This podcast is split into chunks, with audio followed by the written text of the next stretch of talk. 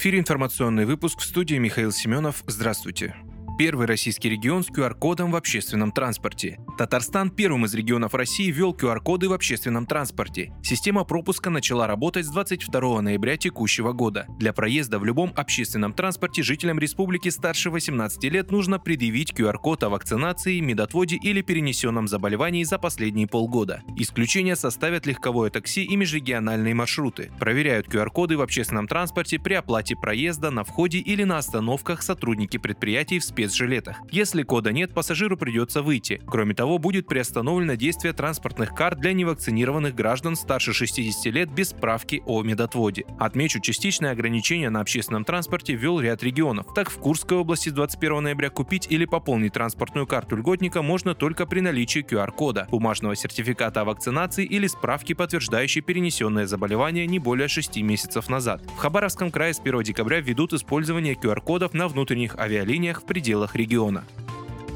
Сергей Миронов призвал правительство взять на себя возврат средств россиянам за неиспользованный из-за закрытия границ отдых. Напомним, ранее стало известно, что представители туриндустрии направили в правительство России письмо с просьбой о пролонгации постановления номер 1073, согласно которому туроператоры обязаны рассчитаться с долгами перед туристами до 31 декабря 2021 года. Долги туроператоров перед клиентами на сегодня составляют 25 миллиардов рублей, а страховых средств накоплено лишь на 7 миллиардов. Более 60% туроператоров туроператоров не смогут вернуть туристам деньги за отмененные из-за пандемии туры. В связи с этим руководитель фракции «Справедливая Россия» в Госдуме Сергей Миронов призвал правительство России взять на себя возврат средств россиянам за неиспользованный из-за закрытия границ отдых. По его словам, эта мера также предотвратит массовое банкротство туристических компаний и резкий рост цен в этой сфере подготовку российских юристов предложили включить новые знания о военных трибуналах. Новые знания, касающиеся Нюрнбергского, Хабаровского и Токийского процессов, следовало бы интегрировать в подготовку юристов России, заявил сегодня глава Миноборнауки Валерий Фальков в рамках объединенного заседания Комиссии по юридическому образованию и Комиссии по юридическому наследию Второй мировой войны, международному гуманитарному праву, военным преступлениям и преступлениям против человечности Ассоциации юристов России.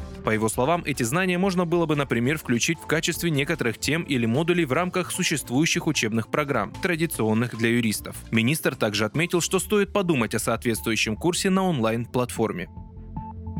Российские школьники установили рекорд в Олимпиаде по астрономии и астрофизике. Школьники из России установили абсолютный рекорд на 14-й международной Олимпиаде по астрономии и астрофизике, которая проходила в Колумбии в дистанционном формате. Суммарно было завоевано 8 золотых медалей и 2 серебряных. Абсолютным победителем стал Максим Пермяков из Республиканского лицея для одаренных детей Республики Мордовия. Обладателями золотых медалей основной команды стали Илья Беспятый, Елисей Жданов, Илья Просяной, Данила Шкиндеров. Серебряным призером же стал Андрей Ажакин. Золото гостевой команды завоевали Екатерина Бабкова, Алексей Живин, Виктория Красоткина и Максим Пермяков. Серебро – Максим Раменский. Напомню, 14-я международная олимпиада школьников по астрономии и астрофизике проходила с 14 по 21 ноября 2021 года в городе Богата, Колумбия, в дистанционном формате. В Олимпиаде приняли участие 48 стран и 62 команды.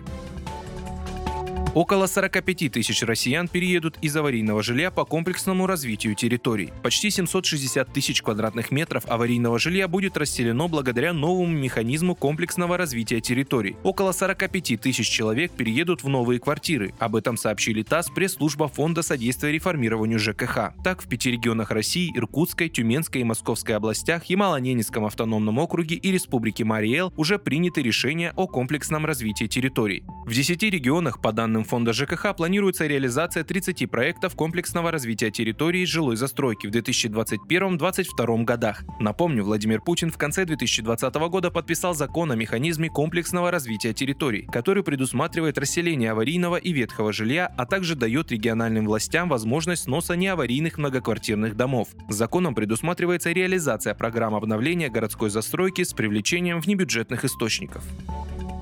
Российское движение школьников спасло более 6 тысяч бездомных животных в 2021 году. По данным Минприроды, на территории России находятся более 550 тысяч бездомных собак и почти 150 тысяч бездомных кошек. В этом году оказание помощи животным стало отдельной номинацией конкурса в связи с большим количеством заявок по данному направлению. Как сообщили в пресс-службе Российского движения школьников, 25 школьных добровольческих отрядов помогали животным на протяжении всего года. Отряд «Добро» из города Стерлитамак Республики Башкортостан Башкортостан проводил уроки добра для жителей города, активно развивал социальные сети фонда помощи бездомным животным Багира, находил хозяев для животных. Отряд Добролап из города Октябрьский Республики Башкортостан проводил акции по сбору необходимой помощи для приютов и организовал тематические мероприятия для школьников. В городе Люберцы Московской области благодаря отряду «Добрые сердца» началось строительство площадки для выгула собак. Добровольческий отряд «Я плюс 3» из города Ярцево Смоленской области организовал кампанию по информированию о правилах обращения с бездомными животными. А отряд «Твори добро» из города Севастополь устроил конкурс рисунков, фотосессию с бездомными животными для поиска хозяев, сбор корма и агитационную кампанию для распространения информации о проблеме роста количества бездомных животных в городе. Вы слушали информационный выпуск «Оставайтесь на справедливом радио».